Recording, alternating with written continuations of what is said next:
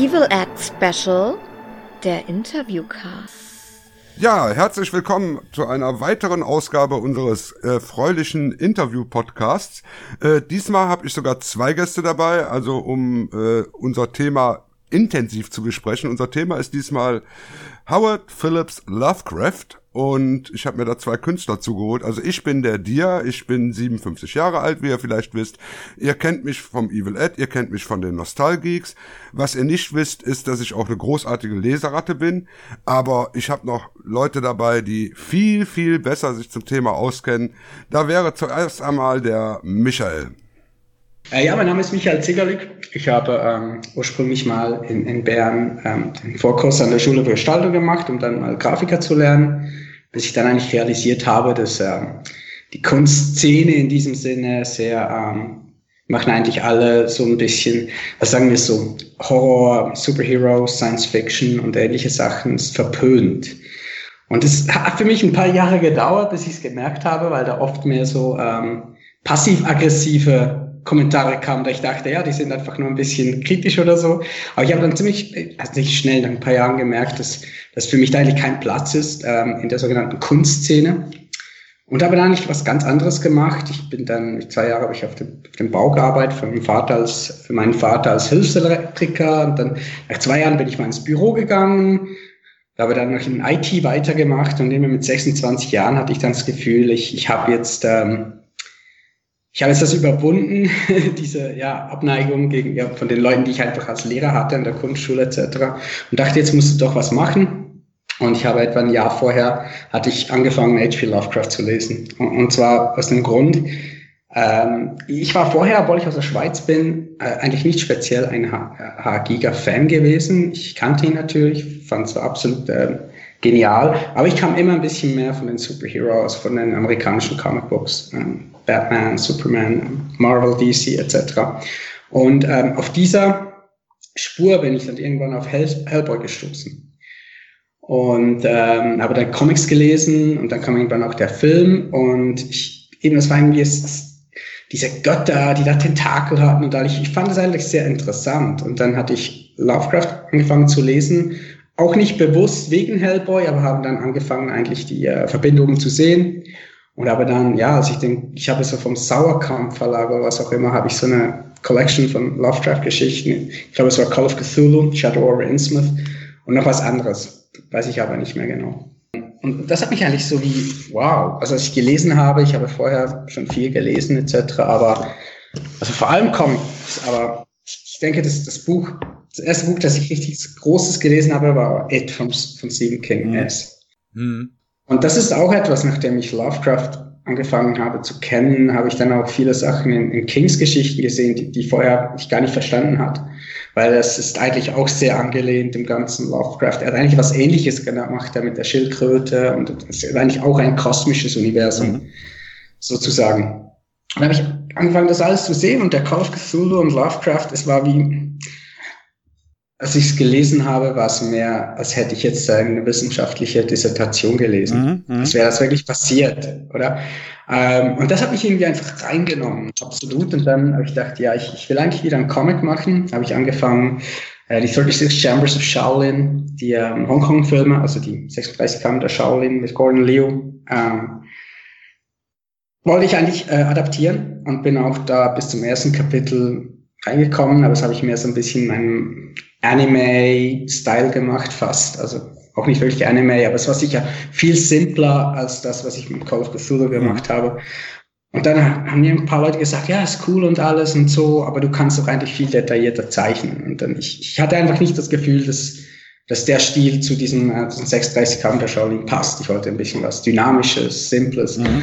Aber dann dachte ich, wieso nicht den Call of Cthulhu machen? Und das habe ich dann angefangen und als ich irgendwie fünf, fünf Seiten hatte, äh, habe hab ich einfach, saß ich im Büro dort im IT und gedacht, ich schicke das jetzt einfach mal an das HR Giga Museum in Riga. Mhm. Und fünf Minuten später schreibt seine Frau aus der seine Witwe zurück, hey, das ist cool und so, ich habe es Hans-Rudi gezeigt und er findet super. Ja, und dann haben wir das erste Mal ähm, haben uns getroffen im, im Museum, ähm, aber mit, mit ihr nur, ähm, weil, weil er geht eigentlich sehr, er ging selten noch weg. Ja, ich habe ihn auch schon, also ich habe ihn dann später auch im Museum ein paar Mal gesehen. Aber das nächste Mal, also das erste Mal, als ich ihn gesehen habe, war, war bei ihm zu Hause in Zürich in der Küche. Und das war eigentlich, weil ich habe, hatte Brian Newsner eben eingeladen, ob er, ob er mit uns herumhängen möchte. und ja, dann, der kam in die Schweiz, absolut mit seiner Frau Kathy. Und wir hatten ein super Wochenende. Brian und ich und seine Frau, wir gingen da auch in das Museum für uns selber. Und ja, es war wirklich super. Und das war so der Moment, als ich gedacht habe, wow, jetzt, jetzt bin ich in der Gang. Jetzt, jetzt, jetzt bin ich ein Künstler und ich werde dafür, davon leben können. Ähm. Aber das ist Brian, es war damals ernüchternd. Wir saßen zusammen in der Gigabar und er sagte mir das genau so. du hast jetzt ein cooles Buch gemacht und alles, das ist wahrscheinlich das Gefühl so, jetzt, jetzt, jetzt passiert. Und er hat mir ein bisschen aufgeklärt, wie Showbusiness eigentlich funktioniert, Entertainment Business und alles. Und ähm, ich, ich habe gesagt, ja, aber weißt du, ich, ich habe schon das Gefühl, da der, der Verlag, den ich jetzt habe, der ist gut und da ich, ich wollte es nicht wahrhaben, oder? Ja. Mhm. Äh, Micha, Micha ähm, ich unterbreche dich jetzt mal ganz kurz. Äh, wir müssen den Blante uns sich auch mal ganz kurz vorstellen lassen. Wir gehen da gleich noch mal drauf ein, weil ich wollte gleich zu den Werken noch kommen. Ähm, yes. ne? Also Blante, sag, sag erstmal guten Tag. ja, ja, hallo in die Runde. Äh, ich bin Blante, äh, zum jetzigen Zeitpunkt frische 23 und äh, ach Gott, ja, da fange ich auch mal ganz kurz knackig an, so zu erzählen, äh, wer, wer ich bin, wo ich komme, was ich mache. Mhm. Äh, also äh, ich habe früher schon sehr, sehr gern gezeichnet und habe, äh, ja, keine Ahnung, seit ich 14, 15 bin, angefangen äh, Comics äh, zu zeichnen und habe dann, glaube ich, insgesamt, glaube ich, so 750 Comicseiten gezeichnet, die wo die auch eigentlich eine gute Übungsmaterial waren. Ich meine, das Material davon, keins der Werke, die ich jemals angefangen habe, äh, ist dann irgendwie fertig geworden, aber ich habe halt gut gute Übungen darin gehabt und ja, und mach aktuell halt, äh, mache ich halt keine Comics mehr, sondern bin auf YouTube übergesegelt und mache dort eine kleine Animationsserie. Und zwar die Serie Die drei Tintenkleckse, welche die folgende Prämisse hat. Und zwar, dass ähm, Edgar Allan Poe zusammen mit Howard Phillips Lovecraft und äh, Stephen King zusammen in einer WG leben und dort allerlei fantastische Abenteuer erleben. Und ja, diese drei Autoren, über, um den es ein Jahr auch heute gehen soll, ähm, ja, also natürlich, äh, ich würde die Serie nicht machen, wenn ich nicht sagen würde, dass mich diese Bücher, deren Werke nicht auch äh, begleitet haben und äh, Edgar M. Poe, Lovecraft, also da habe ich habe ich hier, ich sehe sie gerade direkt vor mir im Regal, also meine geliebten treuen Bände dort stehen, wo natürlich die großen Klassiker drin sind und äh, natürlich auch sehr gern die Hörbücher von verschiedensten Anbietern hier äh, gehört und äh, ja, ich, ich weiß noch genau, wie äh, der gute Lovecraft, äh, um den es ja heute eigentlich gehen soll. Äh, ich weiß noch genau, wie, wie meine Introduction zu ihm war, wenn, und das war, ich, Gott, wie alt war ich da? Das kann ich nicht mehr so genau sagen. Vielleicht auch so 13, 14 oder so. Da war ich bei meinem Cousin und mein Cousin hat mir angefangen irgendwie, der hat halt, der kommt halt aus einem Haus, wo überall Bücher stehen. Also irgendwie so, das ganze Haus steht voller Bücher. Und er hat also angefangen, was er gerade angefangen hat zu lesen, äh, mir über Lovecraft zu erzählen. Und da hat er nicht angefangen, über Call of Cthulhu zu reden, sondern mein erster Kontakt mit Lovecraft war tatsächlich die Kurzgeschichte Dagon. Mm. Äh, und einfach diese Grundprämisse, die er mir, er hat mir im Grunde die gesamte Story erzählt, ohne sie zu lesen, aber die Story lässt sich ja auch gut verbal zusammenfassen. Mhm. Und äh, ich weiß nicht, das hat mich gleich äh, fasziniert, die, de, dass Menschen auf einmal äh, ihrer äh, Dingen ausgesetzt sind, die sie nicht begreifen können, etwas sehen, etwas mit etwas konfrontiert werden, was über ihrem Verstand mhm. ist, dass sie merken, dass sie auf einmal von Wesen oder Identitäten begutachtet werden, die auf uns schauen, wie wir auf Ameisen schauen würden. Mhm. Und äh, das war so ein Grundgedanke, der mich dann sehr lang gepackt hat und äh, glaube bis heute dann auch nicht losgelassen hat, weshalb ich Lovecraft bis heute sehr, sehr gerne lese und den jetzt auch in eine WG mit zwei anderen großen Horrorautoren gepackt habe. Wo, wo leben die denn? Leben die in Maryland, ähm, Providence oder äh, Maine? Die leben in einer, die leben in einer grauen Wüste irgendwo im Nirgendwo. Äh, das ist, und das wird in späteren Folgen noch rauskommen, was es genau mit diesem Ort auf sich hat, aber bis der Status quo ist erstmal irgendwo in einer Wüste irgendwo um nirgendwo. Wo vor allen Dingen auch alles möglich ist. Ne? Ich meine, sie treffen ja auf ja, Gestalten exakt. aus der... Wie eine andere Dimension. Genau. Ja, ja, wie Lovecraft in der ersten Folge schon gesagt hat, Realität und Fiktion verschwimmen wie zwei Farben und bilden ein Ganzes. Mhm, ganz genau. Ah, habt, ihr, habt ihr Annihilation gesehen? Ja, natürlich, Mit, natürlich, natürlich. Ich, ich habe den gerade vor zwei Tagen gesehen, habe ich jetzt dreimal geschaut, einfach so während dem Arbeiten nebendran, mhm. noch zweimal. Ähm, es hat mich, wow, wow, sorry, dass ich gleich reinplatze, aber dieser Film, mhm. wow. Ist ja auch ein, ein, ein Lovecraftiger Film im Endeffekt, ne? Ja, Lovecraftian. Deshalb denke ich, wird es schwierig werden, jemals einen Blockbuster eine direkte Adaption von Lovecraft als Blockbuster zu haben. Ich weiß, aber der Toro mit den Mountains of Madness und alles, aber ich denke, das wird nie möglich sein, speziell jetzt mit, mit der ganzen äh, Political Correctness Kultur, mhm. weil ich habe das damals gesehen, ähm, der, der Typ, der Alice in Wonderland geschrieben hat, die haben irgendwie einen Film über ihn gemacht mit Johnny Depp. Mhm. Ich habe den zwar nie gesehen, aber ich habe damals, damals hat man noch Fernsehheftchen gelesen, was im, was im Fernsehen kommt.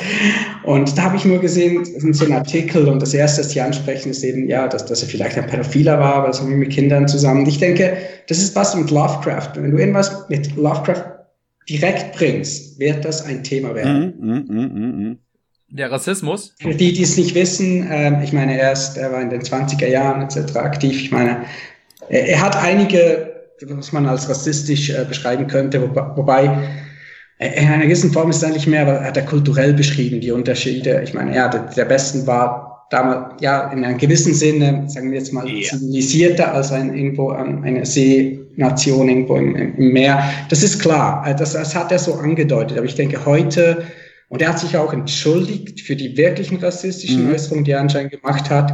Aber ich denke, dass das ist was, dass, dass ihn als Schriftsteller, äh, ihn als eine direkte Adaption für Film immer ja, wird. Ja. Wir, werden ähnliche Sachen sehen und er hat ja auch viele Leute inspiriert mit dem Ganzen. Ich meine, er ist ja, glaube ich, der erste, nicht der Erste. Ich meine, es gab da die Geschichte, die eigentlich ihn zum ähm, Mountains of Madness inspiriert hat. Das gab es schon vorher, aber er ist eigentlich der Erste, der richtig groß mit dem mit Horror das nicht christlich mit, mit Werwölfen oder Vampiren, sondern das vom All kam. Mhm. Es gab es vorher schon ein bisschen, aber ich denke, er hat das am meisten so wie, wie ausgereift. Ähm, wegen seinem Rassismus, ne? Ich meine, das ist auch ein Zeichen seiner Zeit gewesen. Ich meine, guck dir ja. W.D. Griffiths an, äh, äh, guck dir Birth of the Nation an. Birth of the Nation ist ein ja, absolut rassistischer aber, Film, aber es ist ein großartiges Werk. Ja, ja, aber das, ist. Ja, aber bei Lovecraft, da hat man ja schon gemerkt, also das mit dem Rassismus, das war jetzt aber auch nicht ohne. Also, hm. also wenn man jetzt zum Beispiel so, also Geschichten von irgendwelchen Buschvölkern so gelebt hat und gelesen hat und wenn man dann sich auch so bewusst, ich meine, er ist ja auch nur jemand gewesen, der jetzt auch nicht so gerne rausgegangen ist und jetzt auch nicht allzu viel selbst in der Welt gesehen hat und mehr durch die Bücher konsumiert hat und äh, dass er sich da natürlich, äh, wenn er mit der Welt nie wirklich so konfrontiert war, ich meine, also Lovecraft war auch für seine Zeit schon wirklich sehr rassistisch. Also das ist jetzt nicht ja. zu leugnen. Aber nichtsdestotrotz, nichtsdestotrotz finde ich, äh, dass diese ganze Thematik, ich meine, das kann man immer noch kritisieren, immer noch sagen, aber ich sag's mal so, ähm, Lovecrafts Geschichten haben sicherlich zu einem großen Anteil äh, auch Rassismus inne, in dem auch äh, beleidigende Wörter gesagt werden und sowas. Äh, aber nichtsdestotrotz, äh, der die Faszination von Lovecraft, weshalb man Lovecraft liest, ist nicht der Rassismus. Es ist so eine bitte, ist so eine bittere Pille, die schluckt man damit irgendwie mit, wenn man es liest, aber das eigentliche, was Lovecraft ausmacht und wes weshalb ich eigentlich denke, ja gut, ähm, Hollywood könnte doch wohl jetzt davon ein paar Verfilmungen nee. machen, ist ein. Ja, ich nicht, meine, nicht, nicht im momentigen Klima, aber ah, ah, ihr, ihr lest die nicht wegen rassistischen. Ah, okay. Ah, ich auch nicht. Äh, ja, es war nur, nur ein Scherz.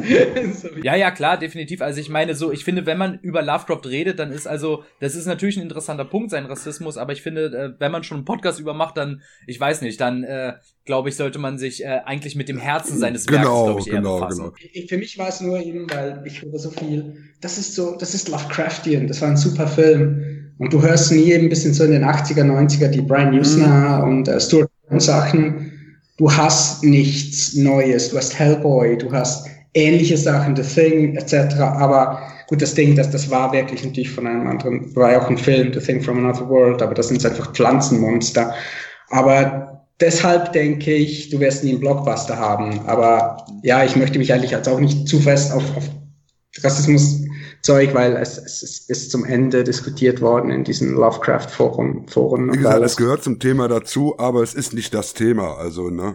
Ja, es ist mehr der Grund, warum er immer noch nicht, warum den nicht alle kennen, wie ein genau. Stephen King oder ein Ed Poe. Es ist mehr, aber, geht mehr darum. Aber Micha, ja, aber, aber man muss sagen, trotzdem in so Online-Kreisen, also ich merke es immer bei mir, wenn ich zum Beispiel über meine Serie Leuten vorstelle, wenn ich Leuten so auf der Straße darüber erzähle, dann Stephen King kennt jeder, mhm, schon mal gehört. Klar. Edgar Allan Poe so von den Otto-Normalleuten irgendwie auch, Lovecraft nicht, aber online kennt jede Sau Lovecraft, weil auch Cthulhu und der ganze Quatsch ja auch schon zu, schon so, so einem großen Meme geworden ist. Mhm, mhm. ja, ich denke, South Park hat da was, puh, das hat's gleich ziemlich äh, Ja, South Park hat einen großen Teil dazu beigetragen. Das war, war, glaube ich, ein Jahr oder so, ja. nachdem ich meinen Comic gemacht habe. Und ich dachte, hm. Mit der künstlerischen Umsetzung hatten wir ja eben schon mal ganz kurz angesprochen. Ihr seid beide Künstler. Michael hat ja schon gesagt, bei ihm war ja auch die große Hoffnung, jetzt ist der Durchbruch da und was machst du jetzt? Ja. genau. Jetzt machst du Online-Marketing, ne? Ja, also beziehungsweise ich habe meinen eigenen Store mhm. mit, ähm, ich habe dich auch, weil, weil Kung Fu, also chinesische Kampfkünste, auch ein großer Teil oder war ein großer Teil von meinem Leben immer noch. Ich unterrichte noch ein bisschen. Aber es ist eigentlich so wie die Kulmination von meinen persönlichen Interessen in einem Online-Store und ähm, mit, mit Dropshipping, you know, so wie ich es mache mit Shopify. Das ist eigentlich alles automatisiert, also ich habe kein Inventar. Ich, ich schaue einfach für ganz coole Produkte direkt von Herstellern und die schicken mir das dann direkt von, von, mhm. ihrer, von ihrem Warenhaus an, an die Kunden. Das heißt, das eigentlich, das einzige Risiko, was du hast, ist das Werbebudget, das du einsetzt und du kannst da auf Facebook kannst du so detailliert in diesem Sinne Leute auswählen, die deine Werbung sehen. Ähm, klar, es braucht, man muss reinkommen, man muss dann alle Tricks kennen ähm, und eben ein bisschen updated bleiben, was Facebook ändert. Aber an, ansonsten ist es eigentlich, ja, äh, nicht allzu schwierig. Link zu deinem Shop machen wir natürlich auch unten noch in die Show Notes rein. Also das war deine Sache jetzt. Oder, jetzt. oder wenn du willst, kannst du natürlich einfach den, den Link zum, zum Gratis-Download für das Comic. Das ist dann ein bisschen da, mehr, da, mehr noch vom Thema. Da wir, aber dann sind sie dann auf der Seite, oder schon? Zum Comic kommen wir gleich noch mal ganz kurz. Blante hat jetzt mit seiner Videoserie auch schon einige Leute erreicht. Hast du auch das Gefühl, das wird irgendwann dein Lebensinhalt werden? Glaubst du daran?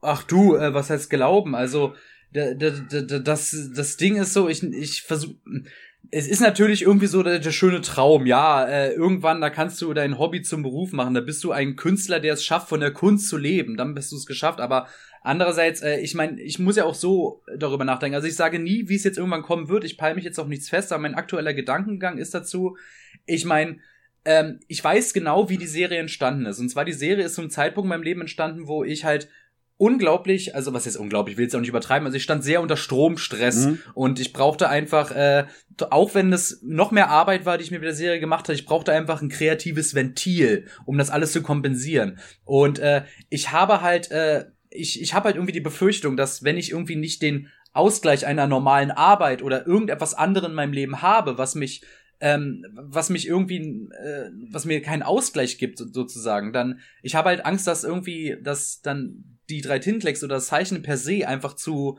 so einer Routine wird. Weil mhm. für mich ist das das Zeichnen, das Arbeiten in einer Serie, das ist für mich keine Arbeit, das ist Freizeit. Mhm. Ich meine, klar, ich sage, ich arbeite dran, aber ich bin dabei entspannt. Ich, ich, es ist für mich halt Freizeit. Und ich meine, wenn ich das jetzt jeden Tag machen würde, wenn ich jeden Tag so viel Freizeit hätte, dann äh, frage ich mich halt, äh, ob es dann immer noch irgendwann genau dasselbe wäre. Also das Experiment, äh, das ist jetzt ein paar Monate, äh, wo man dann halt äh, nach dem Studium, wo man sich Job gesucht hat, wo man halt nicht so viel zu tun hatte, da, da war es halt in dem Modus. Mhm. Da, da habe ich halt gepumpt für die Serie, wie es ging. Und ich habe auch jetzt nicht wirklich Motivation verloren. Aber ich befürchte halt, dass wenn ich irgendwann nur darauf hängen bleibe, dass ich irgendwie vielleicht so ein bisschen den Kontakt zu irgendwas verliere. Aber naja, trotzdem trotzdem muss ich sagen, wenn jetzt natürlich der Mann in Schwarz kommen würde und sagen würde, ey Freundchen, pass auf, ähm, hier hast du, ähm, ähm, hier hast du einen Knopf, wenn du da drauf drückst, dann, äh, dann kannst du von, wenn du einfach jeden Tag acht Stunden daran arbeitest, kannst du daran davon leben. Natürlich würde ich den drücken, natürlich. natürlich. Aber, also so, aber, so, ehrlich muss ich sein, aber ich möchte mir auch keine größeren Luftschlösser aufbauen, als es überhaupt ich gibt. Find, ich also, ich finde das eine unglaublich vernünftige Einstellung für jemanden in deinem Alter. Du bist 23 jetzt, ne? Ja, aber das ist ja auch, ich meine, guck dir, guck dir doch mal jetzt so Leute, andere große YouTuber so an, wo man jetzt schon so sieht, okay, ihr seid gerade so auf dem Eben. Höhepunkt eures Lebens, aber es kann so schnell ein Down kommen. Es kann so Eben. schnell kommen, das merkst du nicht. Und was sind dann deine Absicherungen? Richtig. Was hast du denn da noch? Ja, es gibt, gibt schon ge- gewisse, wie sagen wir jetzt mal, Cinemassacre oder ähm, der Angry Video Game Nerd, also James Ja. Rolfe, ich weiß nicht, ob die ihn kennen.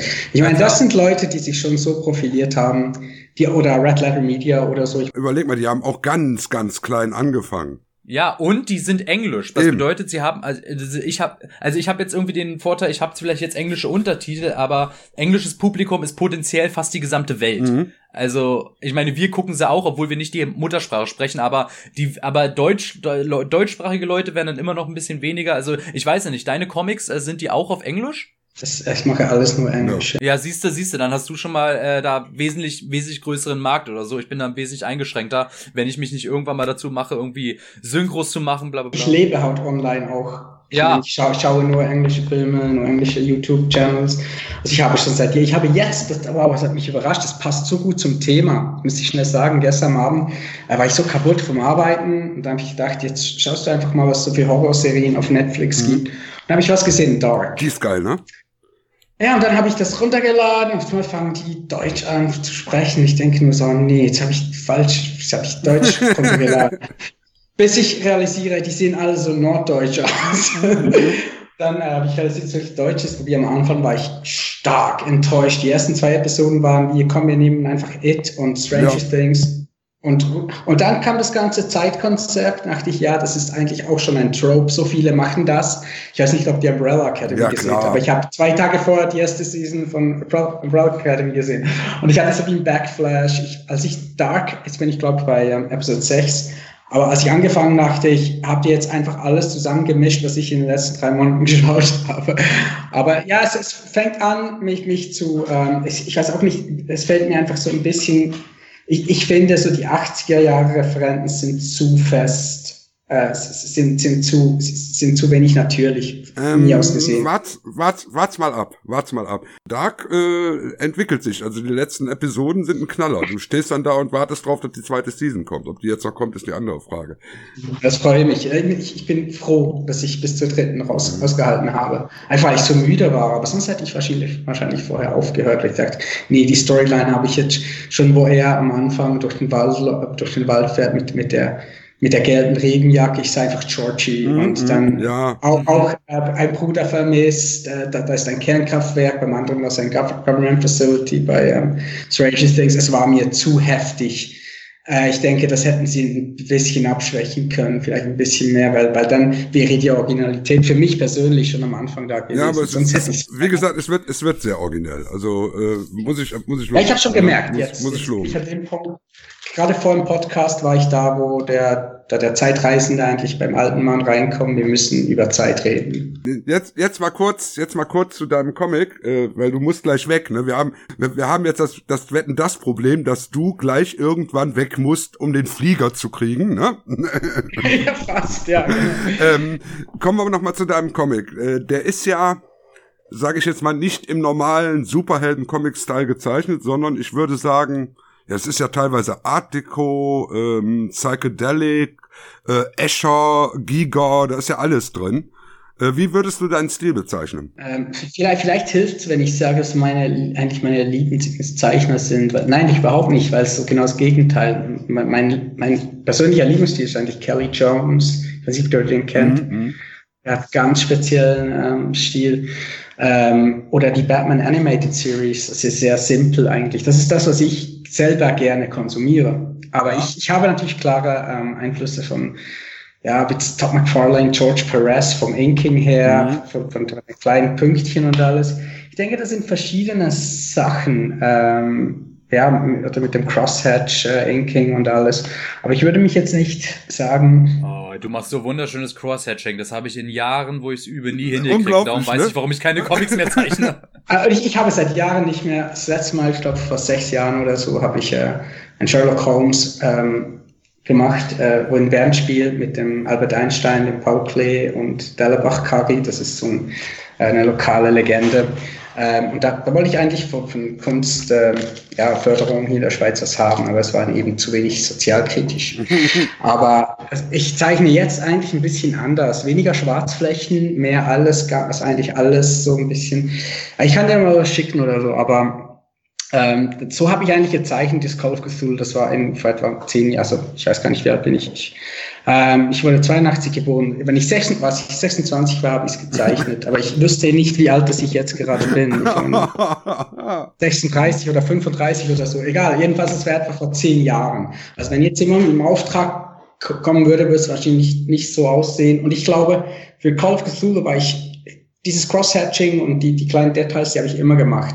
Aber mit den Schwarz, mit den ähm, Schwarz-Schattenflächen, das kam, glaube ich, wirklich, weil ich gerade vorher Hellboy gelesen hatte. Ich weiß, ganz ein anderer Stil, aber wenn du ganz, die ganzen Details wegnimmst, mhm. dann siehst du vielleicht, woher ich komme, wenn ich so sage. Vor allem, weil, klar, die originalen Comics, die waren farbig in Amerika, so mit Pastelltönen. Aber ich habe die zuerst mal vom Cross X Comics, das ist ein deutscher Verlag, habe ich die gelesen und die sind alle schwarz-weiß-print.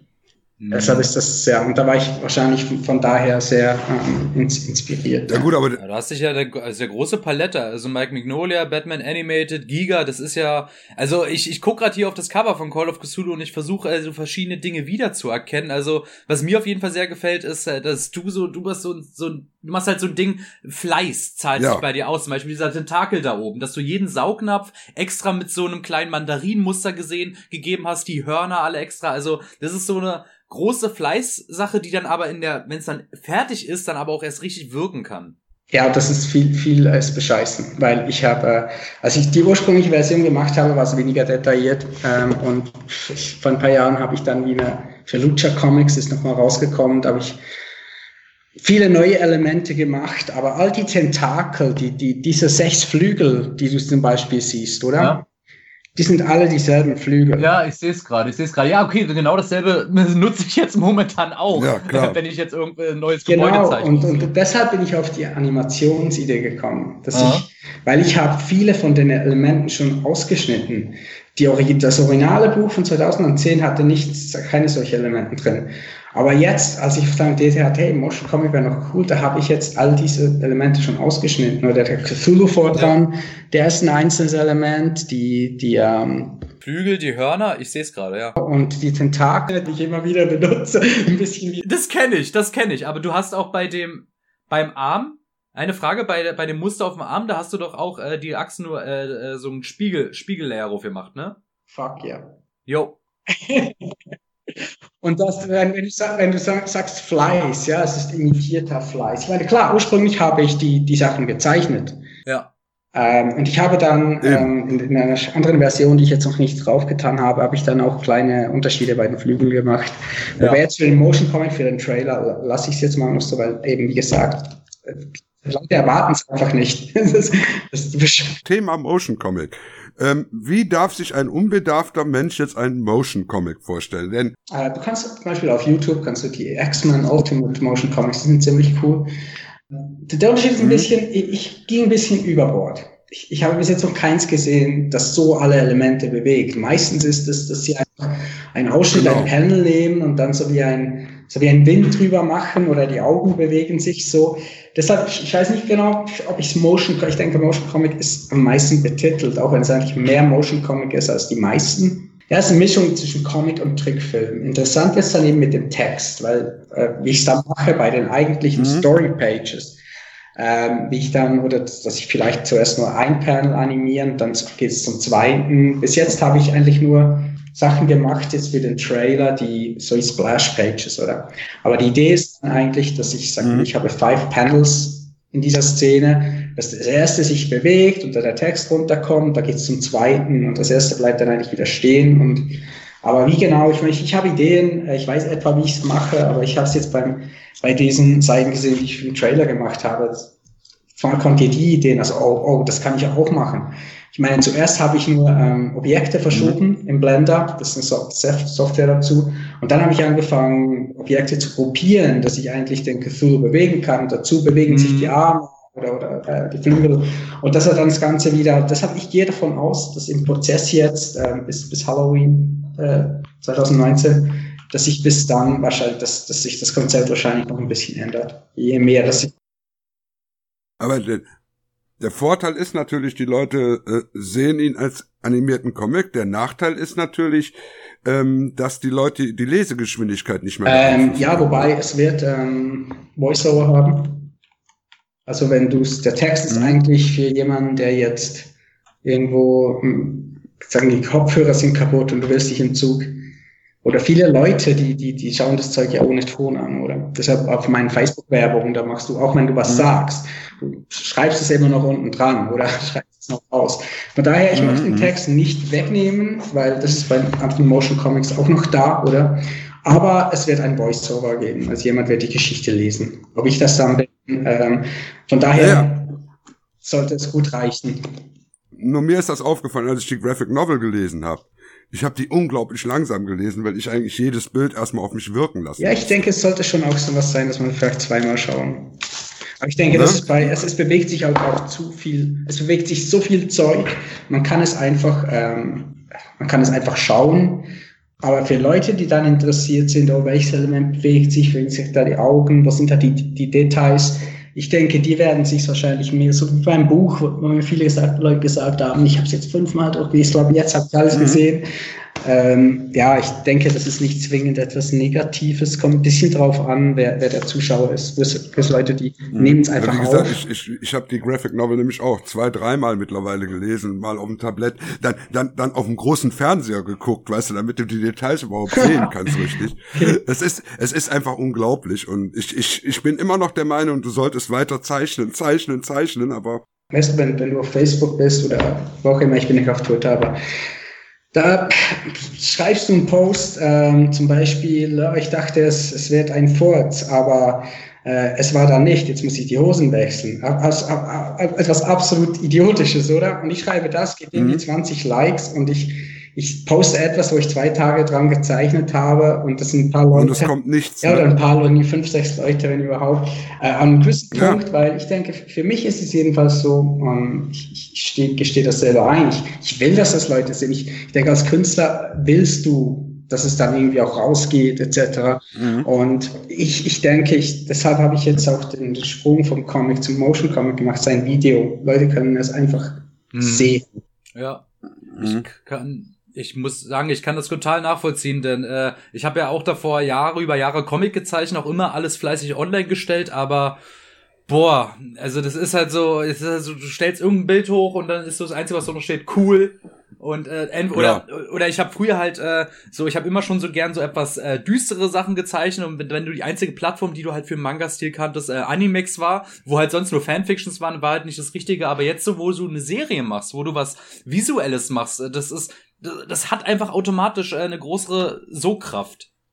Ich denke, mhm. ähm, ich weiß nicht, ob es bei deiner Generation so krass ist wie bei meiner, aber bei mir, ich habe eigentlich als Kind Comics gelesen, weil ich keinen Fernseher im Zimmer hatte, weil es damals, ja, VHS ja, gab es, aber wenn ich, äh, ich konnte nach vorne gehen und äh, Superman, die ich aufgenommen habe am TV, konnte ich sehen, aber wenn meine Eltern dort waren, äh, ich, also es ist, Comics war wirklich das, das, das, äh, das Medium, wo du all das sehen konntest, dass du heute einfach nur schnell auf YouTube oder, oder was auch immer. Und ich denke, es gibt noch viele Liebhaber vom, vom Comic selbst, aber das sind oft, man muss sich halt an einem gewissen Punkt auch fragen, welche Leute geben Geld für Sachen aus? Mhm. Und ähm, ich meine, ich bin, kenne all die, so die Lovecraft-Künstler, Nick Booker und, und all die.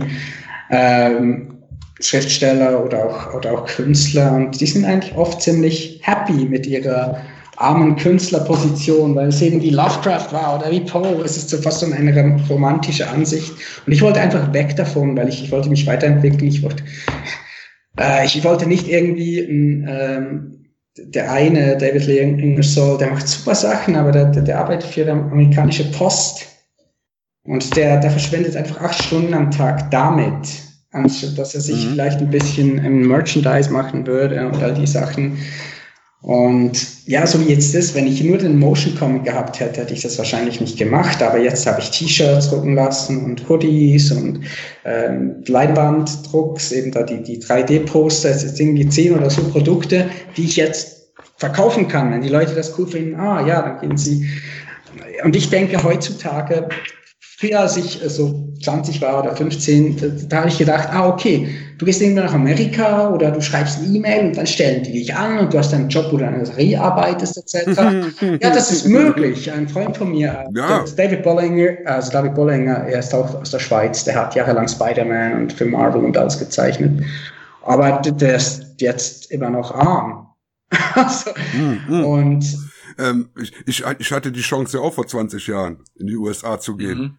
Und was ist draus geworden? Nichts. Ja, weil, weil du bist, du bist ähm, als Künstler bist du ein Teilchen vom Ganzen. Und du bist nicht das Teilchen, das, das irgendwie sagen, Steve Wozniak ist der, das wirkliche Genie. Es spielt keine Rolle, wenn Steve Wozniak diese Technologie entwickelt hätte und der wäre nicht der Marketer Steve Jobs gewesen, um, um das zu verticken. Und d- das sehen viele nicht. Und ich fühle mich halt so manchmal, ich will doch jetzt nicht Marketing, ich will doch nicht das machen. Ich will, aber wenn du dann anfängst, mal die Resultate zu sehen, und du kannst dann eigentlich deine eigene Kunst verwenden, um dieses Geld zu verdienen, aber du bist vom Anfang bis am Ende dabei. Und jetzt, das ist so Todd McFarlane oder der Spawn gemacht hat. Das ist eigentlich so ein bisschen der Pionier von dem, ja, so, so in dem Stil. Der hat seine, Da hätte eigenen, der, seine eigenen Actionfiguren gemacht und alles, ja. Ja, hätte der Image damals nicht gegründet und, und gesagt, ich mache jetzt alleine mein Ding, äh, wäre der heute auch nicht mehr bekannt. Da wäre der heute auch einer der tausend Zeichner, die mal bei Marvel gearbeitet haben. Ja, also das ist, ähm, ja, Blante, hörst du, hörst du da, siehst du deine Zukunft wegschwimmen? Ja, ja, was soll ich machen? Äh, Das ist, das ist eben die Sache, das ist dasselbe. Ähm, ich denke, das ist etwas, das dich nicht entmutigen sollte, sondern dich anspornen sollte. Weil es gibt die Möglichkeiten. Ich habe es gemacht, ich habe es einfach nicht auf dem Weg gemacht, den romantischen Künstlerweg, den die meisten Leute sehen. Oder nur den sehen, weil wenn du für jemanden arbeitest, für eine Comicserie oder was auch immer, er macht das Geld damit. Mhm. Ich meine, Norman Briefogle, das war ein Batman-Zeichner. Wie lange Zeit, der hatte ein, ein Stroke, ist aber ein Schleckli. Sagt man auf Deutsch auch Schleckli oder ist das nur Schweizerdeutsch? Das ist Okay, Schweizerdeutsch. ein Stroke. Ja, ja, ein Herz, ein, ein Schlaganfall. Mhm. Und ähm, der, der ist jetzt einfach absolut, oder? Der muss jetzt einfach seine Fans um, um Geld fragen und alles. Der, der war auf der Höhe, der war, als Batman 1989 rauskam, war, war der einer der Zeichner. Äh, guck dir, guck dir Bob Martin an, der die Fangoria früher rausgegeben hat. Der liegt jetzt im Hospiz und wird auch nur durch Kickstarter noch am Leben erhalten. Oder, oder jetzt äh, vor zwei Wochen, als der äh, ähm, John Karl Büchler gestorben ist. Kenne ich jetzt gar nicht. John Karl Büchler, der die Effekte für Troll gemacht Ah ja, ich hat. habe das auf Facebook bei- gesehen, ja, genau. Ja, genau. Der hat auch, Monate vorher hat er äh, das gepostet, er hat Krebs, er kann sich die Medikamente nicht leisten. Und hat eine Kickstarter-Kampagne gemacht. Und jetzt läuft die auch noch, damit die Familie die Schulden, die die jetzt innerhalb der letzten drei Monate gemacht haben vor seinem Tod, bezahlen können. Weil der ist Künstler gewesen. Der hat nichts verdient. Ja, das ist halt. Der war ja, einfach also Künstler. Das sehe ich das Problem mit vielen eben, mit denen ich rede, sobald ich anfange von, von Marketing zu reden. Ja, das ist, das ist der kommerziell. Also ja, aber halt, wenn du, wenn du Geld, ob jetzt von der Gemeinde, äh, vom Land, wo du lebst, oder Sozialhilfe und allem, ob du arbeitslos, äh, egal, ob, ob du Fördergelder Gelder bekommst, das kommt auch vom Kommerzialismus. Kommerzialismus. Das wurde irgendwann mal in, in, in, weil Kapitalismus ist sowas, ich meine, es wird immer eine Form von, es wird immer eine Form von Handel geben. Mhm. Mhm. Und du, du, du musst deinen Wert selber bestimmen und du musst, musst auch was draus machen. Und wenn du das nicht machst, finde ich, sollte das eigentlich nicht die Verantwortung von den Leuten sein, die, die deine Kunst genossen haben. Weil die haben bereits bezahlt für den Film, die haben bereits bezahlt für das und das. Ich, ich, Ja. ich, ich, ich, ich habe das ja seit den 80ern mitgemacht. Als ich damals mit Evil Ed angefangen habe, reines Fansein, hast du ja nichts mit verdient, ganz klar. Ähm, dann habe ich gesagt, okay Leute, lasst uns Anzeigen reinnehmen. Mhm. Ne? Ich hatte Filmverleiher, die hätten Anzeigen geschaltet. Waren alle gegen. Was ist draus geworden? Ich habe mich in Schulden gestürzt wegen dem Scheißmagazin. Äh, ich habe die Schulden immer noch, weil ich jetzt auch äh, die, die ganze Evil Ed-Seite, das ganze Nostalgeeks, läuft alles aus meiner Tasche im Ups, Moment. Alter, was, was kostet denn das im Monat? Du, ich, ich habe ja die laufenden Kosten für die Server. Ah. Ähm, gut, das sind keine großen Beträge, das sind 10, 15 Euro im Ja. Monat. Aber die 10, 15 Euro sind. Ja, ähm, jetzt noch, bevor der äh, Micha wieder gehen muss, der Micha und der Blante, die muss ich ja jetzt irgendwie zusammenbringen. Micha, du hast dem Blante seine Sachen gesehen. Was sagst du dazu? Yes, wow, weil es ist witzig, ich habe als ich ein Tutorial gesucht habe für Blender, habe ich etwas sehr Ähnliches gesehen. Zuerst, als ich, ähm, als ich zuerst mal auf den Kanal gegeben, wo du mir ihn geschickt hast, habe ich gedacht, wow, das ist ja der, wo ich die Tutorials von gemacht habe. Aber es war dann nicht genau. Aber es war, also es ist absolut professionell, sieht super aus. Ähm, ich ich habe den, den Joker, die Joker-Version habe ich noch nicht gesehen, was sich alle als Joker-Vergleich. Ich habe noch nicht alle gesehen, aber ich habe schnell drüber gesehen. Aber ich habe mir da vorher noch schnell ein paar Notizen gemacht, wo du gesprochen hast. Du sagst, Dagon ist deine Lieb, also war deine erste Geschichte eigentlich ähm, von Lovecraft. Ja. Genau. Hast du den Film Dagon, also Dagon, mal gesehen? Nein, nee, habe ich nicht gesehen. Echt Er nicht? ist eben von Brian auch. Es ist, es ist Oh. eigentlich eine, probier es nicht Dagon, es ist eine direkte Adaption eigentlich von The Shadow over Innsmouth. Was ja eigentlich Mhm. auch im gleichen Zyklus ist von Dagon und Mother Hydra und alles. Den, den würde ich dir wirklich empfehlen, weil Mhm. dir, äh, du hast Ja. mir im Programm, war, war ja auch so, was ist dein Lieblings-Lovecraft-Film? Ja, genau. Ich, ich würde für Dagon gehen. Das ist mal Äh, meiner, den ja. ich, äh, finde ich, hat am meisten wirklich Lovecraft-Feel. Äh, es gibt da die, der, äh, H.P. Lovecrafts, no, no, äh, Necronomicon, die, die, das ist so wie ein äh, Anthology-Film mit äh, drei Mhm, Lovecraft. Brian Usna, Christoph Gans, etc., das gemacht haben. Und dort kommt ja Cthulhu wirklich vor. In dem Mhm. ersten, glaube ich. Und ja, es ist halt das, es, es hat halt noch so ein bisschen die Gummi-Creature-Effekt. Ich, ich liebe das Zeug. Aber wenn jetzt jemand sagen möchte, ich möchte gerne den Lovecraft-Feel erleben, würde ich Dagon. Weil ich finde, er hebt sich stark ab von den anderen. Ich weiß nicht, ob es die Lo Location ist, ob er, ob er den später gemacht hat, der Usner. Ähm, aber es, es wirkt einfach, es, mich dünkt es wirkt eindrücklicher. Aber ich, ich, ich liebe die alle. Gut, ich sag jetzt mal, dann verabschiede ich dich jetzt erstmal. Ich werde mich hier mit Blante noch ein bisschen vergnügen und die Leute dann irgendwann verabschieden. Ähm, erstmal danke, dich hier gehabt zu haben mal wieder. Ja. Und wir werden dich bestimmt noch mal öfter hören. Ja, denke ich auch. Alles klar, Bis ciao. dann. Ciao, ciao. Tschüss. Genau.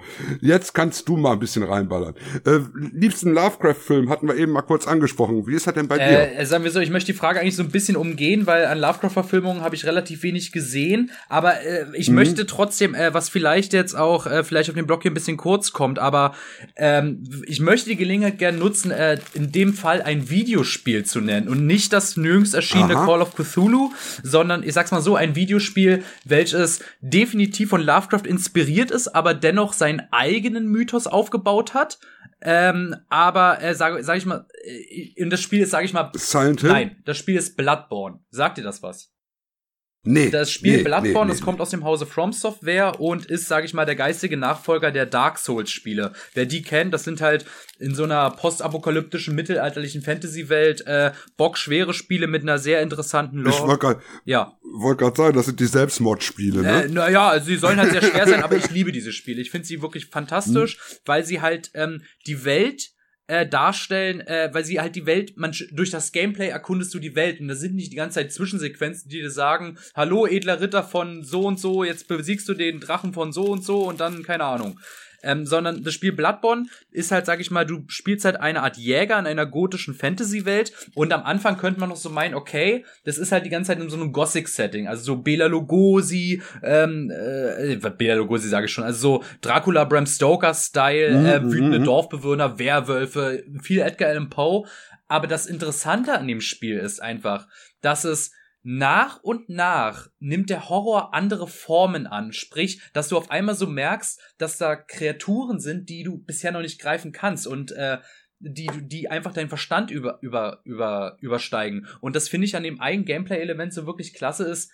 Du hast oben, sag ich mal, äh, die, ähm, oh Gott, wie hieß das? Äh, Einsicht oder Madman's Knowledge. Du hast halt diesen gewissen Wert, der halt so, sag ich mal, dein inneres Auge darstellt. Der ist am Anfang vom Mhm. Spiel halt noch null, weil du halt noch nicht wirklich dem Wahnsinn verfallen bist. Aber je weiter du in diesem Spiel vordringst, wenn du neue Bosse findest, neue, äh, egal Dinge tust, dann nimmt dieser Wert halt zu, weil du immer weiter dem Wahnsinn ausgesetzt wirst. Und da gibt es halt diese klasse Stelle, du bist halt, ähm, sag ich mal, wenn du in den Kathedralenplatz gehst, das erste Mal so frisch im Spiel, da gehst du in so eine Ecke, wo du dir neue Klamotten holen kannst, denkst erstmal cool, aber auf einmal kommt irgendetwas, du wirst in den Himmel gehoben und du kannst nicht erkennen, was es ist. Irgendwas ist da und zack, bist Mhm. tot.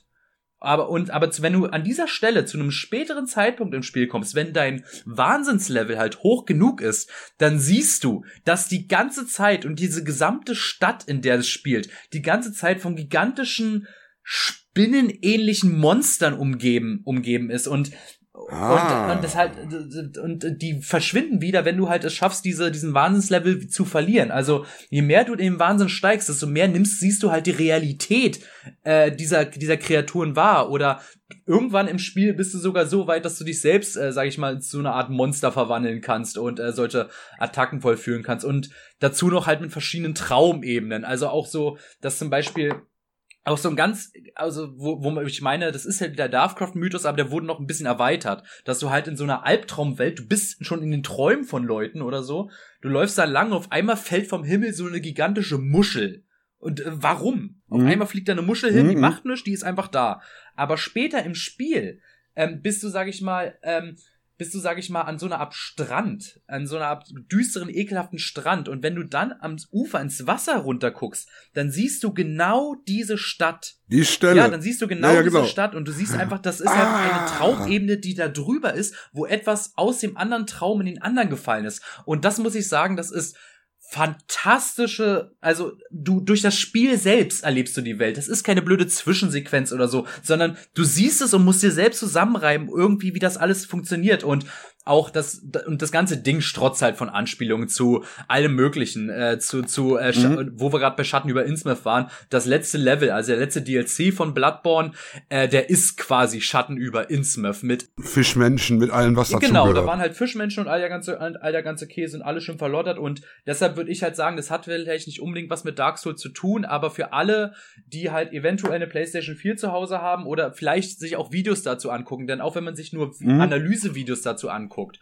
Da, äh, weil dieses Spiel hat, ist auch grafisch wunderschön. Also ich kann einfach nur sagen, mhm. das ist meiner Seite aus, wer auf so eine Art von Horror steht, aber vielleicht in einer neuen Interpretation und dass man es spielerisch sogar selbst erleben kann, dann kann ich nur sagen, Bloodborne ist das Spiel der Wahl. Sehr gut, sehr guter Tipp, weil, ähm, naja gut, ich habe selber noch keine PS4, ich bin ja alter PS3-Spieler, weil ich 3D mag.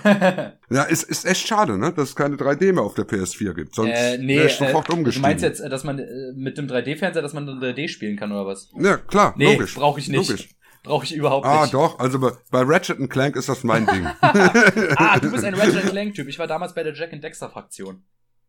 Ja, gut, äh, kommt aufs Gleiche raus. Jack and Dexter spielt Ja, aber auch. Jack and Dexter hat damals halt ein kleines Kind, das ist halt so, oh, du, äh, so vor allem Teil 2 und Teil 3, boah, du bist so ein krasser Rebell, hast fette Autos und Waffen. Ja, ja, klar. Also diesen kleinen Jungen, an der ich damals war, den hat das mega gegeben. Aber da, da sind wir uns bei Lovecraft eigentlich so ziemlich einig, ne? Eben dieses, ähm, ja, dieses unfassbare Ja, Grauen. und ich finde, da gibt's die eine Kurzgeschichte, die, also wenn, die ich als Beispiel nehme, um es zu beschreiben, das ist für mich die Farbe aus dem All.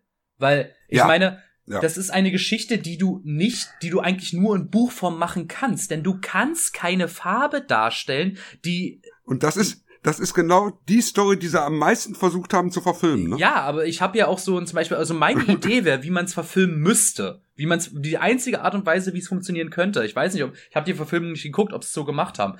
Der gesamte Film müsste schwarz-weiß sein und die Farbe müsste dann einfach irgendeine Farbe sein. Denn so wirkt es anders Richtig. in der Welt. Das ist die einzige Art und Weise, wie es geht. Aber allein, wenn man sich auch in diesen Gedanken verliert, versuch, ja. stell dir vor, also du kannst dir keine Farbe vorstellen, die du, die, die du der Mensch nicht erfassen kann. Aber stell dir einfach mhm. vor, du würdest so etwas sehen. Überleg doch einfach mal, wie sehr Richtig. das deinen gesamten Kopf außer Gefecht setzen müsste. Ich meine, äh, um von wegen Kopf außer Gefecht setzen. Du hast wahrscheinlich auch schon Videos gesehen vom schwärzesten Schwarz, ne? Ja, ja, das ist, äh, das, aber Schwarz ist ja auch keine Farbe. Schwarz ist ja ein Kontrast. Ja, ja, und ich habe äh, eine eine Folie mit dem schwärzesten Schwarz hier im Museum gesehen. Geil.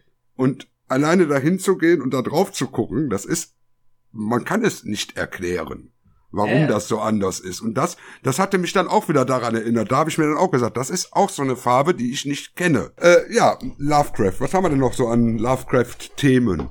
ich weiß nicht, vielleicht mal über Geschichten reden, die vielleicht nicht so bekannt sind, denn man redet ja immer über Call of Cthulhu, mhm. Schatten über Innsmouth, Berge des Wahnsinns. Zu Recht. Das sind tolle Ja. Geschichten zu Recht. Aber zum Beispiel, ich habe hier so ein ganz, äh, eine ganz kleine, ich habe hier auch so ein kleines Buch, äh, Lovecraft und das, Gra ähm, das Grauen im Museum. Das ist ein kleines Mhm. Büchlein gewesen, ähm, wo halt erstmal die Geschichte Grauen im Museum war, wo Lovecraft auch wieder ein Monster beschrieben hat und ich stehe drauf, wenn Ja. Lovecraft seine Monster auch mal beschreibt und sich nicht immer damit rausredet, es ist unaussprechliches Grauen, man kann es nicht beschreiben. Und ich denke so, gib, ab, versuch's doch wenigstens. Ja, ich will wissen, wo die Tentakel gucken und wo die Augen sind und so. Ich meine, das ist ja auch gerade das Lustige.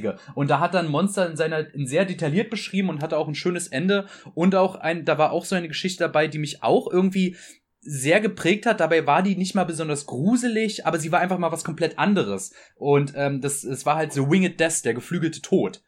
Ähm, uh, sagt hast- mir jetzt so aus dem Kopf nichts, ne? Äh, ich sag's mal so, es ist eine Geschichte über Mücken und sage ich mal Voodoo-Kult. Also ich möchte jetzt nichts vorwegnehmen, aber es ist total Love Lovecraft untypisch, aber trotzdem äh, trotzdem eine sehr sehr schöne kleine schauerliche Geschichte. Also die kann ich sehr sehr empfehlen.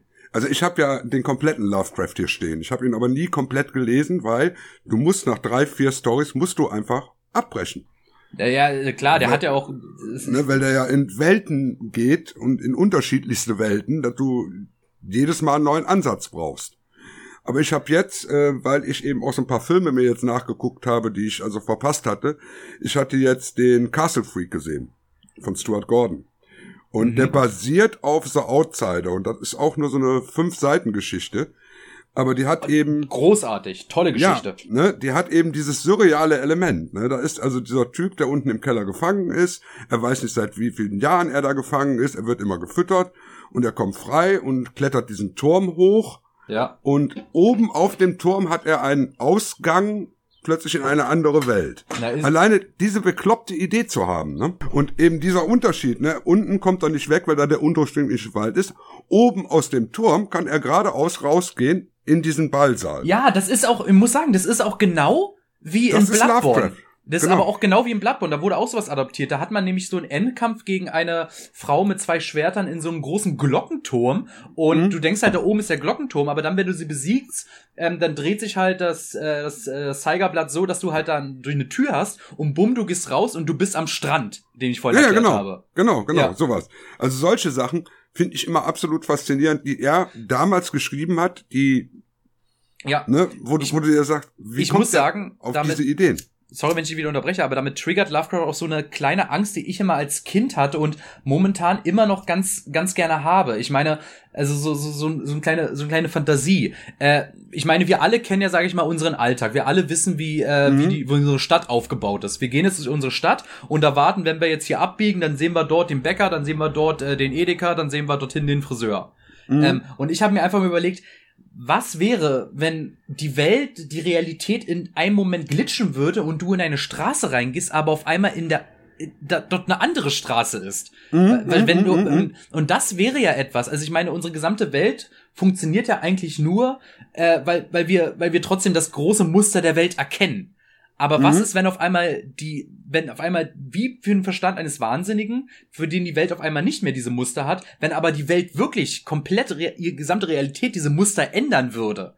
Und das ist so ein, so, ein, so eine Befürchtung, die manchmal, wenn man irgendwie um, um eine Ecke geht oder so. Ich muss sagen, als Kind war halt meine Fantasie ein bisschen, bisschen anders. Ich habe damals äh, eine VHS gehabt von Rotkäppchen und der böse Wolf. Und der Wolf, das war halt so eine ganz große, coole Puppe. Die sah richtig krass aus. Und ich weiß noch genau, wie das im Film aussah. Rotkäppchen geht so lang und auf einmal äh, so gebückt steht auf einmal diese riesige Wolfspuppe so da. Und meine meine Angst als Kind war einfach, dass wenn ich die Tür zu meiner Wohnung aufmache oder meine Eltern die Tür aufmachen, dass dann auf einmal dann nicht die Wohnung ist, sondern der Wald und da der Wolf sitzt. Genau, also das ist äh, faszinierend. Das, das sind eben diese Urängste, die Lovecraft bedient hat, die Poe zum Beispiel nicht bedient hat. Bin jetzt gerade auch wieder dabei, mir die ganzen, äh, viele, äh, jetzt auch für meine Serie, äh, viele Poe-Dinger nicht zu lesen, sondern ich gebe mir tatsächlich momentan die Hörbücher, weil es einfach am effizientesten geht und äh, falls du kennst, EA Pro Productions, äh, der Vorleser, den, der hat mir, den habe ich auch, Der ist irre. ja, der ist großartig und der hat mir auch schon für Folge 7 zugesagt, dass er da mitsprechen wird.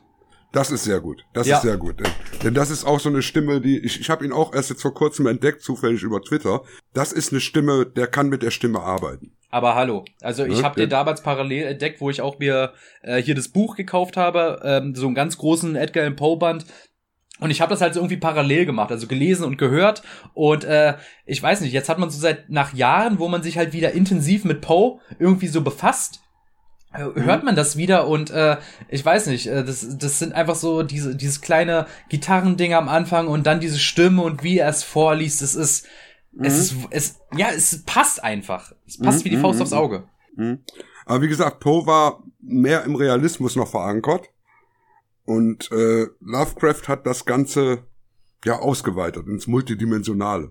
Na, Poe hat halt sehr, sehr menschliche Ängste beschrieben. Also genau. sehr, hat halt aus, aus dem Kummer, Liebeskummer, Tod und Verderben halt alles, was halt, auch die Pest hat ja einen großen Teil gespielt, hat ja mhm. alles, was so den Menschen wirklich widerfahren ist, an echten Schmerz, hat er ja in Horrorform gepackt, was mhm. ja auch großartig ist. Aber Absolut. Lovecraft hat es dann eben auf der Ebene gebracht, ja, was ist, wenn wir aber mit Dingen konfrontiert werden, die jetzt sowas, sowas, so, wo halt so Dinge wie Liebe oder Tod und sowas schon äh, Nebensächlichkeiten sind. Richtig. Und das nicht mehr das Schlimmste Schlimmste ist, was ist, sondern wenn du alles, wo, ich meine, klar, beides hat sowas mit, Wahn, mit Wahnsinn. Wer jetzt, war das Berenice, die Geschichte von Poe? Da war es ja auch so, mhm. dass er zum Schluss sich, dass er so eine Art Traum hat und, äh, und äh, halt eine böse Tat vollbringt Dinge sieht, die nicht da sind und zum Schluss halt, Achtung, Spoiler, halt die Zähne seiner Geliebten halt aus dem Grab mhm. gerissen hat. Ähm, aber Lovecraft bringt es halt auf die, auf die Ebene, ich meine, von Poe kam der Wahnsinn von, von innen heraus, dass mhm. die Menschen selbst ihren eigenen Dämonen von innen kreieren. Aber bei Lovecraft ist halt, die Dämonen kommen von außen. Und mhm. das sind halt diese zwei Seiten der Medaille, die, äh, die, ja, darum packe ich, habe ich halt gerne in eine WG gepackt. Ja, ja, absolut. Es passt, passt auch sehr gut. Und das ist das Schöne in deiner WG, da den King reinzusetzen, der ja nichts anderes macht als, ja, sag ich mal, der lässt es, den Horror in das ganz normale Leben eingreifen. Exakt, exakt. Und deshalb fand ich es ne? auch gut, äh, King, sag ich mal, als den Hauptprotagonisten zu machen. Dass er es mhm. ist, der das so, der aus seinem Alltag rausgerissen wird und auf einmal in dieser beknackten, in dieser beknackten Welt ist. Ich meine, das ist ja nicht komplett äh, 100% akkurat. Ich meine, äh, mein Lovecraft guckt Animes und äh, mein Pau mhm. ist halt ein kleiner, ist halt ein Pauser. Ja, ja genau, genau, Aber genau. ich, ich denke mir schon, also das hat das, das hat schon irgendwie Sinn gemacht, auch auch Lovecraft so so ein bisschen zu diesem etwas freakigen zu machen, den sozial nicht so auf der Wellenlänge, aber trotzdem mhm. natürlich will ich trotzdem, dass keiner irgendwie untergebuttert ist, dass trotzdem mhm. jeder Autor für sich was zu sagen hat. Und deshalb war mir auch die Folge 5, die ich gemacht habe. Hast du die jetzt gesehen? Natürlich habe ich Wunderbar. die gesehen. Ja, Wo Stephen ja, King halt als Revolvermann auspackt. Ja, also äh, da, da, das, das, war mir halt relativ wichtig, dass ich auch eine Folge mache, in der ich zeige, okay, King hat jetzt in den ersten Folgen war er drinne, hat die Welt kennengelernt, hat seine Auf und Abs gehabt, aber hat sich jetzt etabliert, dass er jetzt auch eine Kante in dieser Welt ist. genau. und, der, und, auch in der nächsten Folge möchte ich auch die Beziehung zwischen ihm und Poe so ein bisschen näher bringe. Weil am Anfang haben sich ja noch so richtig gedisst, ey du Arsch, ja. aber ich will ja auch, dass die Story äh, kohärent ist. Zum Beispiel Poe hat ja am Ende der letzten Folge gesagt, hey, ich weiß, ich bin mit meiner Bewunderung dir gegenüber bescheiden, aber das war saugeil und seitdem mhm. sollen sie halt auf der Wellenlänge sein. In der nächsten Folge kann ich schon mal verraten, äh, sind sie beide mega besoffen und, und stratzen äh, zusammen äh, über die Titanic, auf der ein großes Metal-Festival ist und äh, begegnen vielen anderen Autoren. Ah, mit dem, mit dem großen Metal Festival, da weiß ich auch schon, wer die Musik macht. Ne? Exakt, exakt.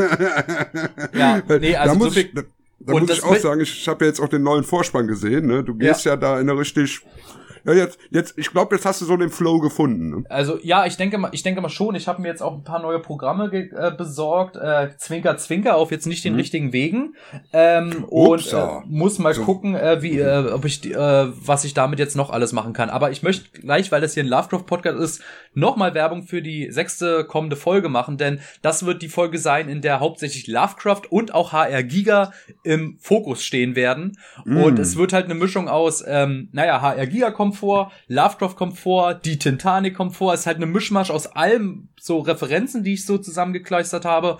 Und äh, zum Schluss äh, äh, wird natürlich äh, der große, mächtige Kusulu erscheinen und äh, das Skript, also ich freue mich sehr auf die Folge, es wird sehr, sehr aufwendig, ich muss, ich komme langsam aber schleppend voran, mhm. Aber ich hoffe wirklich, dass, äh, dass die Folge so cool wird, wie ich sie mir vorstelle. Ähm, wo wir gerade den Herrn Giga noch mehr erwähnt haben, also dadurch, dass der Michael ja heute sehr schnell weg musste, musste ich ihn eben ja abklemmen. Ähm, wenn du oder wenn auch unsere Hörer Interesse haben an dem Treffen mit Giga, Mischa und Brian Jusner, noch ein bisschen mehr dazu zu hören. Der Micha war ja schon mal bei uns im Podcast. Ich werde das dann auch noch unten verlinken. Mhm. Und da hat er also in einem drei Stunden Podcast mal so, so diese ganze Geschichte großartig ausgelegt. Und das ist wirklich mal interessant, weil er hat Giga ja persönlich gekannt. Er ist zu dem zum Kaffee ja. trinken dann gegangen und so. Unglaublich, und, ey. Und hat ihn in den letzten Lebensjahren also wirklich begleitet. Und das ist, Mann, oh Mann, der Junge hat auch schon einiges erlebt, ne? Ja, also. also und, und er kann zeichnen. das auch, das auch. Aber also, ja, wirklich, also, also Giga persönlich. Ich meine, ich kenne ja nur die alten, ich weiß ja noch damals, als, als ich gehört habe, dass er gestorben ist. Und ich habe mhm. damals ja schon YouTube gemacht, aber die Videos gibt's nicht mehr. Ja, also ich war da wirklich äh, betroffen, Getroffen, weil ne? das war das erste Mal, glaube ich, dass jemand so, also man kennt's ja, prominente sterben und alles, aber das war halt so ein Künstler, weil ich hatte halt ein Buch, also ich war wirklich, ich fand, ich habe mir Nachen an seinen Bildern gefressen und das war halt mhm. halt so der erste prominenten Tod, wo ich auch so wirklich so gedachte, auweia, das, das, mhm. das trifft mich jetzt hart. Ja, Lante, war ein tolles Gespräch und äh, ja, wie gesagt, schade, dass der Micha nicht so viel Zeit hatte und ja. dass der Soundprobleme hatte. Ich hoffe, dass ich das Echo so einigermaßen rausgemixt habe. Ähm, ja, liebe Hörer, wir hören uns zu unserem nächsten Special. Das dürfte dann mit dem Christopher Tauber sein, mit dem Regisseur vom äh, Die schönsten Bahnstrecken von Hessen. Oh. Äh, ja, kein Witz. Äh, ich weiß nicht, hast du das gesehen, die schönsten Bahnstrecken Nein. von Hessen? Nein, sag mir leider Musste mal bei uns auf der Webseite gucken. Der hat nämlich so ein Ding gemacht, wie es damals im Fernsehen war, eben mit den schönsten Bahnstrecken. Nur, dass bei ihm am Rande der Bahnstrecke gleichzeitig die Zombie-Katastrophe stattfindet. Oh, ja, ne? so kommen kann, ne? Ne, eben. Der hat also mit über 100 Statisten am Rande der Bahnstrecke die ganze Sache durchinszeniert und hat das während der Fahrt mit zwei feststehenden Kameras aufgenommen. Super. Es ist, ist genial, muss man einfach gesehen haben. Red ich auch mal mit ihm drüber, wird ein interessanter Podcast. Geil. Und wir beide, mein lieber Blante, wir werden uns sicherlich noch öfter hören. Ja, hoffe ich doch. Ne? Und ich werde ich bin sowieso großer Fan von den drei Tintenklecksen. Ich hoffe, dass unsere Leser jetzt und Hörer jetzt auch alle mittlerweile Fan davon sind. Ich hatte ja auch schon den Artikel gepostet und der wird ja auch ganz gut angenommen.